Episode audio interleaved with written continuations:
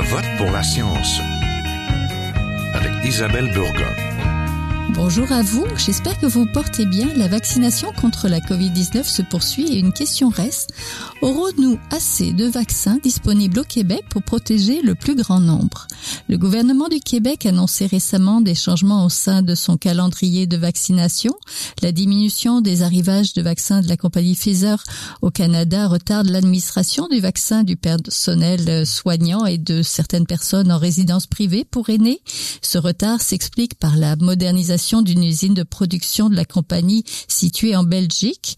Cela pourrait ralentir l'administration de la deuxième dose, mais aussi temporiser la vaccination de certains aînés. Ici, la compagnie biopharmaceutique Medicago est passée à la deuxième phase de développement d'un vaccin québécois. Aujourd'hui, à Je vote pour la science, nous interrogeons sur la production locale du vaccin contre la Covid. Serait-il possible d'imaginer que la fabrication québécoise du vaccin contre la Covid-19 vienne renverser la donne? Restez à l'écoute.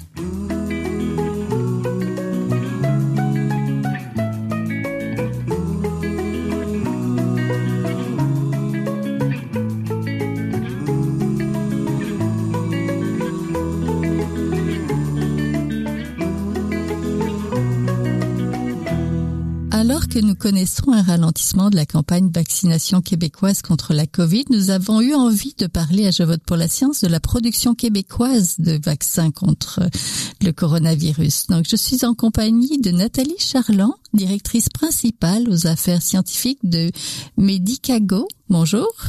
Bonjour. Je suis aussi en compagnie de Denis Leclerc, professeur titulaire au Centre de recherche en infectiologie de l'Université Laval. Bonjour. Oui, bonjour. Donc la vaccination massive entamée par Québec connaît quelques retards et le calendrier de vaccination a dû être révisé. Monsieur Leclerc, avons-nous fait les bons choix? Tout ce que je peux vous dire, c'est que je sais que la production de l'ARN, c'est pas quelque chose aussi simple que ça peut apparaître la première vue. Euh, je sais pour avoir déjà revisé des, des, programmes de subvention pour des compagnies qui sont impliquées dans le domaine. Et produire en grande quantité de l'ARN, c'est quelque chose d'assez compliqué quand même. Fait euh, pour moi, ça ne m'étonne pas qu'il y ait un petit peu d'une période d'ajustement de façon à produire des, les millions et les millions de doses dont on a besoin pour couvrir la planète. Donc euh, oui, Madame Charland, est-ce que euh, vous pouvez un petit peu nous nous dire euh, ces retards de production, est-ce qu'ils étaient attendus? Est-ce que on aurait pu faire les choses un peu différemment? Mais personnellement, euh, moi, je suis déjà surprise. Il y a quand même plusieurs millions de doses qui ont déjà été euh, distribuées par Pfizer et Moderna. parce que bon, c'est extrêmement rapide. En, à peine un an, on a déjà, on a déjà des vaccins sur le marché. Mais ce qu'il faut comprendre, c'est que oui, on veut que ça aille vite, mais c'est pas c'est pas des petits gâteaux, hein. Faire, des faire des vaccins, c'est c'est quand même compliqué. Il y a des normes très strictes à respecter pour la production. Euh, il faut avoir le matériel aussi disponible pour la production. Donc, euh, c'est toute une, une, chaîne de montage que lorsque il, y a, il peut avoir un pépin dans une de ces dans une de ces une partie de cette chaîne de montage là qui peut avoir un impact euh, un effet domino si je peux dire pour le reste de la production puis aussi la mise à niveau d'une production comme comme Denis l'a mentionné d'une nouvelle technologie. Ça demande de l'ajustement euh, on, peut euh, on peut pas seulement augmenter la grosseur du bol pour faire le gâteau pour avoir hum. plus de vaccins. Donc il y a vraiment des ajustements à faire et, et moi ça me surprend pas vraiment le, hum. délai. Medicago met au point actuellement un vaccin donc contre la Covid. Avant de me parler peut-être des détails, pouvez-vous juste me rappeler quelles sont les principales étapes de production d'un vaccin? Et où en êtes-vous aussi? Euh, ben, en fait, euh, tout d'abord, il faut identifier euh, ce qu'on veut cibler dans le vaccin. Donc, c'est ce qu'on a fait en mars dernier, qu'on a été capable d'identifier le bon type de candidat vaccin qu'on voulait passer en développement clinique pour éventuellement pouvoir commercialiser. Donc, on a pu compter heureusement sur des années de recherche qui avaient été faites depuis la, première épidémie de SRAS en 2003, qui heureusement à l'époque ne s'était pas développée en, pandémie. Sauf que la recherche fondamentale qui avait été faite à cette époque-là nous a permis d'identifier la, la, fameuse protéine de spicule, la protéine de surface, la protéine S du mhm. coronavirus comme cible potentielle. Et c'est là-dessus que Medicago euh, a décidé de focuser pour produire ces particules pseudo-virales pour le comme candidat vaccin. Oui, où est-ce que vous en êtes? Donc, euh, on est actuellement à compléter la deuxième phase d'études cliniques.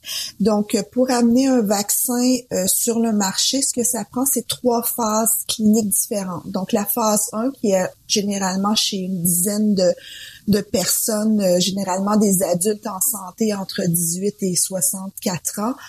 Euh, où on détermine est-ce que le, vaccin, le candidat vaccin est, est sécuritaire, qu'il n'y a pas trop d'effets secondaires indésirables, est-ce qu'il est capable d'induire une bonne réponse immunitaire, est-ce qu'il y a des anticorps ou d'autres types de, de, de, de compartiments, si je peux dire, du système immunitaire qui sont stimulés par le candidat vaccin? Et si ces résultats-là sont concluants, on passe à la phase 2 dans laquelle on est actuellement, chez un plus grand nombre de sujets, entre autres chez des personnes plus âgées. Donc, on parle des 65 ans et plus qui sont, on le sait, plus à risque de développer des formes graves de la COVID. Et aussi chez des personnes euh, qui ont des maladies sous-jacentes, des maladies chroniques. Donc, actuellement, c'est ce qu'on est en train de compléter. Donc, chez des personnes de 18 ans et plus, avec des, des, euh, groupes de sujets plus âgés et avec des maladies chroniques et on espère avoir les résultats euh, bientôt de cette phase-là pour débuter le plus rapidement possible la phase 3, qui est la phase ultime où on va déterminer l'efficacité du candidat vaccin.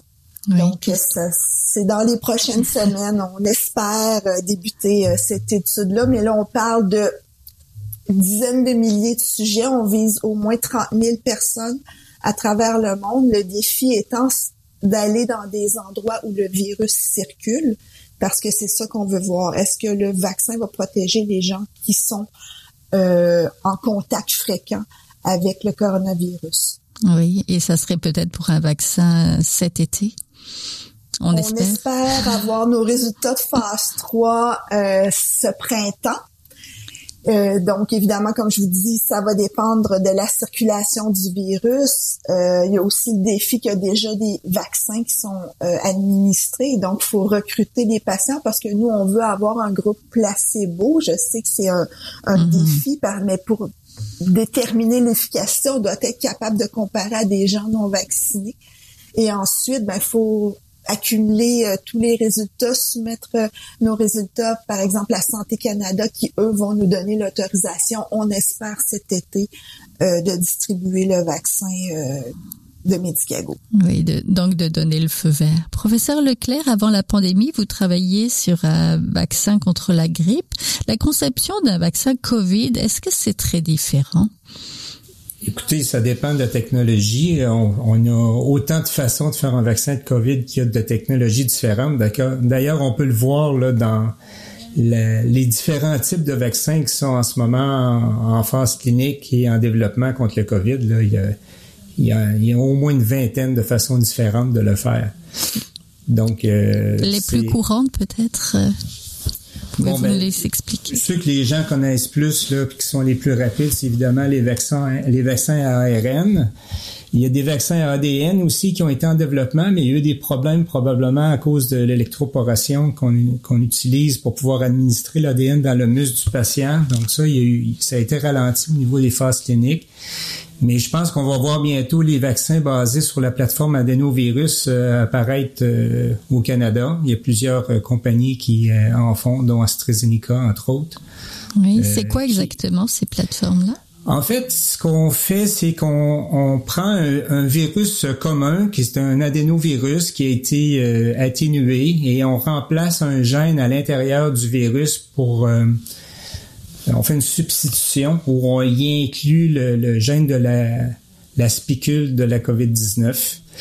Et euh, comme c'est un, virus qui est atténué quand on l'inocule, donc quand on l'administre le vaccin, il y a quelques événements de réplication qui permettent de produire des grandes quantités de la spicule de la COVID-19 euh, dans, dans le muscle, qui produit donc la protéine d'intérêt qui est l'antigène vaccinal, et c'est ce qui nous protège contre l'infection.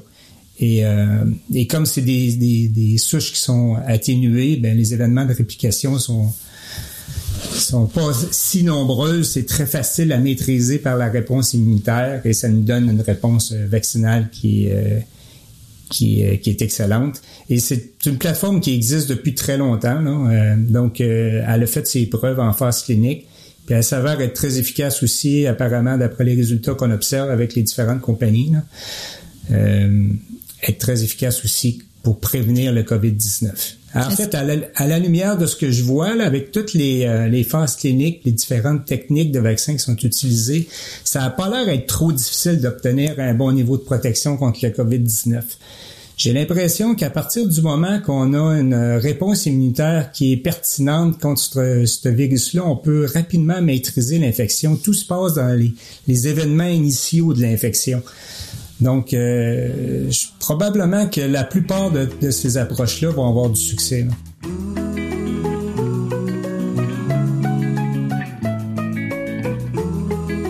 Vous êtes toujours à Je vote pour la science, là où la science rencontre la politique, une émission produite par l'agence Science Presse. Vous pouvez visiter son site internet au sciencepresse.qc.ca. Madame Charland, de votre côté, vous avez travaillé au développement de différents vaccins, dont un vaccin anti-pneumococique à base de protéines, je pense. Je voudrais juste savoir quels sont les défis de la conception de ce vaccin COVID que vous développez. Bon, les, ben, les défis, c'est euh, ben nous on, est, on chez Medicago, on a quand même été assez chanceux parce que bon, on a une plateforme, la plateforme à, base de plantes euh, qu'on utilise est très versatile et très flexible. Et puis euh, bon, on a travaillé pendant des, une dizaine d'années à développer un vaccin contre la grippe aussi, euh, qu'on espère sera homologué bientôt par Santé Canada. Et puis on est parti d'un peu de, la même du même squelette, si je peux dire, pour produire le vaccin contre le candidat vaccin contre la COVID-19. Et puis on a réussi rapidement à, à identifier euh, la, la, bonne particule pseudo-virale pour pour euh, produire le candidat vaccin. C'est sûr que le défi euh, on, revient au niveau manufacturier, c'est de produire suffisamment de doses le plus rapidement possible. Bon, Medicago a quand même euh, des installations à Québec, on a aussi des installations en Caroline du Nord, euh, aux États-Unis et on est en train de construire euh, une usine beaucoup plus grande qui aura une meilleure capacité de production euh, dans l'est de la ville de Québec, mais qui sera disponible seulement, fonctionnelle seulement en 2023-2024. Donc, c'est vraiment au niveau de la préparation à la pandémie. ça fait plusieurs années qu'on en parle, même avec Denis, on, a des discussions sur bon, c'est quand sera la première, la prochaine pandémie? Tout le monde s'attendait à une pandémie de grippe. Il faut que, il faut que les gouvernements se préparent à ça. Euh, malheureusement, beaucoup de gouvernements, incluant le gouvernement canadien, se sont fait prendre de cours, malgré qu'il y a beaucoup de scientifiques euh, qui poussaient pour qu'on se prépare. Donc, on a une, préparation à réagir à une pandémie. Et bon, là, maintenant, on doit travailler avec ce qu'on a et puis essayer d'être euh, innovateur pour euh, produire le plus de doses possible ou réduire la dose dans les dans les, les, les vaccins. C'est ce qu'on fait chez Medicago. On collabore avec euh, GSK qui nous fournit un adjuvant. Euh, donc, ça permet de réduire la quantité d'antigènes dans le vaccin. Donc, pour, par exemple, un gâteau qui habituellement fournirait 10 portions, ben si on ajoute un adjuvant, on va peut-être en, fournir 100 portions avec le même gâteau. Donc c'est ce que c'est l'avantage qu'on a à la collaboration actuelle qu'on a avec GSK. Oui. Professeur Leclerc, une dose, deux doses. Expliquez-nous un petit peu pourquoi euh, c'est important d'avoir deux doses. Ça dépend encore du vaccin qu'on a. Euh, comme le vecteur adénovirus, comme je parlais, discutais tout à l'heure, même si dans leur phase clinique, AstraZeneca propose deux doses, je pense que la plupart des scientifiques sont d'accord pour dire qu'une dose d'adénovirus en général est suffisante pour donner une très bonne immunité compte tenu que c'est un vecteur qui va avoir quelques événements de réplication et que de toute façon, euh, lors de la deuxième dose, les anticorps qui sont dirigés contre l'adénovirus vont neutraliser l'efficacité du vaccin, du moins partiellement. Mais euh, pour des vaccins plus euh, à protéines comme du type que fait Medicago, c'est probablement qu'ils vont avoir besoin de deux doses pour avoir un plus haut niveau d'efficacité même en présence euh, d'adjuvants. Souvent, la, deuxième dose va être nécessaire pour euh, induire une forte réponse CTL. Vous savez, il y a deux bras au système immunitaire. Il y a celle que tout le monde connaît où on produit des anticorps neutralisants, mais aussi euh, il y a la réponse CTL qui permet d'éliminer les réservoirs d'infection en montant une grande quantité de cellules T, CD8+, qui sont dirigées contre les cellules infectées, qui permettent de les éliminer et dans la maîtrise ou dans le contrôle de l'infection virale, la réponse CTL est aussi très importante. Puis la deuxième dose, elle permet aussi dans les vaccins à protéines à augmenter l'affinité des anticorps, donc la qualité des anticorps. Puis ça, c'est particulièrement important, surtout dans le contexte du COVID-19, parce que les organismes réglementaires et à juste titre ont peur de ce qu'on appelle en anglais des antibody dependent enhancement. Ça veut dire que si on a des anticorps qui sont euh, pas très affins, c'est-à-dire qui, adhèrent pas de façon très spécifique euh, au virus, ils peuvent en, fait contribuer à exacerber l'infection. Ça, c'est observé euh, dans les développements de vaccins contre la fièvre de dengue ou alors euh, le virus respiratoire syncytial. Et euh, apparemment, pour le COVID-19, ça pourrait arriver. Donc, d'avoir des anticorps qui sont de très forte affinité, c'est vraiment important pour euh, éviter que ce phénomène-là se produise. Et souvent, ben, ça joue lors de la deuxième dose où qu'on s'assure qu'on a des anticorps qui sont très, très affins, qui sont très, très spécifiques. Oui. Medicago met au point donc ce vaccin contre la Covid sur plantes. Est-ce que vous pouvez nous expliquer un petit peu, Madame Charland, comment ça se passe? C'est quoi de faire un vaccin par les plantes? Ben, en fait, on utilise les plantes comme mini-usines de production de vaccins. Euh, bon, euh, les, gens sont peut-être plus familiers avec le vaccin contre la grippe euh, qui est à base de d'œufs donc des, un œuf. Donc c'est un œuf euh, qui va multiplier le virus de la grippe qui éventuellement va va être utilisé pour faire le vaccin. Nous on utilise des plantes au lieu d'utiliser les œufs. Un des grands avantages, c'est qu'on n'a pas besoin du virus vivant pour débuter euh, la production. On a seulement besoin du gène, donc du matériel génétique qui code pour euh, l'antigène, donc l'acide vaccinal qu'on veut produire. Et puis, euh, ce sont les plantes qui vont produire ce qu'on appelle les particules pseudo-virales. Donc, on insère le matériel génétique dans les plantes. Et pendant quelques jours, euh, c'est un peu une espèce de, de, de leurre pour euh, les plantes. Pendant quelques jours, les plantes ne réaliseront pas que c'est pas leur matériel génétique qu'elles contiennent, mais un matériel génétique étranger, mais ils vont quand même produire la protéine de spicule, et pendant peut-être une semaine, ça va former euh, dans la plante les particules pseudo-virales, donc quelque chose qui ressemble beaucoup, beaucoup au virus de la COVID, mais qui n'est pas infectieux. Pas du tout, mais par, de par son, sa similitude avec le virus de la COVID, va pouvoir stimuler une très bonne réponse immunitaire et on espère euh, une protection contre la maladie. Donc, c'est vraiment notre, des, petites usines nos plantes, c'est vraiment des petites usines. Et l'avantage, c'est que pour la mise à l'échelle, ben, on ajoute plus de plantes si on veut produire plus de vaccins. Donc, c'est plus, plus facile que d'autres types de production qui pourraient être plus complexes à, faire une mise à l'échelle euh, plus grande. Oui. Professeur Leclerc, vos activités de recherche portent essentiellement sur le développement d'une plateforme vaccinale et vous détenez quatre brevets déjà dont vous êtes inventeur principal. Vous espérez du financement pour un vaccin anti-Covid à spectre élargi. Comment avance ce projet? Ah, ça l'avance très bien. Évidemment, euh, je suis pas dans la course avec, on est cinq personnes dans le laboratoire, donc je peux pas compétitionner les pharmaceutiques, mais on regarde plutôt en avant pour prévenir euh, les, maladies du type COVID-19, en fait, les petits cousins, les petites cousines, les choses qui vont ressembler au COVID-19, on, nous, on cible plutôt des antigènes qui sont extrêmement conservés à travers ce groupe de virus-là pour faire en sorte que euh, s'il arrivait un autre virus qui ressemblerait à celui-là, même s'il est différent, ben on pourrait, on aurait un vaccin qui serait euh, efficace contre ces souches-là. Et si on a des doses disponibles d'un vaccin de ce type-là, on peut euh, probablement avec quelques millions de doses là complètement étouffer une épidémie. Il s'agit juste de vacciner la population autour de l'émergence du virus. Et souvent, euh, ça, avec un peu de chance, c'est une petite ville et avec quelques millions de doses, on est capable de d'empêcher la transmission d'une personne à l'autre et, euh, et empêcher euh, la propagation de la maladie. Donc d'avoir une longueur d'avance. Madame Charland, Medicago va construire une nouvelle usine de production au Québec pouvant produire jusqu'à un milliard de doses de vaccins COVID. Si on compte de doses, il en faudrait combien pour répondre à la demande de la province, mais aussi peut-être une demande canadienne, si vous en faites assez? Ben, en fait, pour le Canada, comme la majorité des vaccins sont deux doses, on parle d'environ 76 euh, millions de doses, 75-76 millions de doses. Bon, on est, on est quoi, près de 36 millions au mhm. Canada.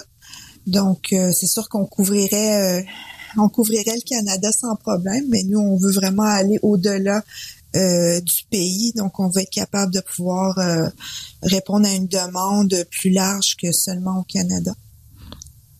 Oui, vous, vous avez un, un bagage vétérinaire, vous avez une maîtrise en microbiologie vétérinaire. Est-ce que ça vous aide à mieux comprendre ce virus qui provient probablement de la chauve-souris?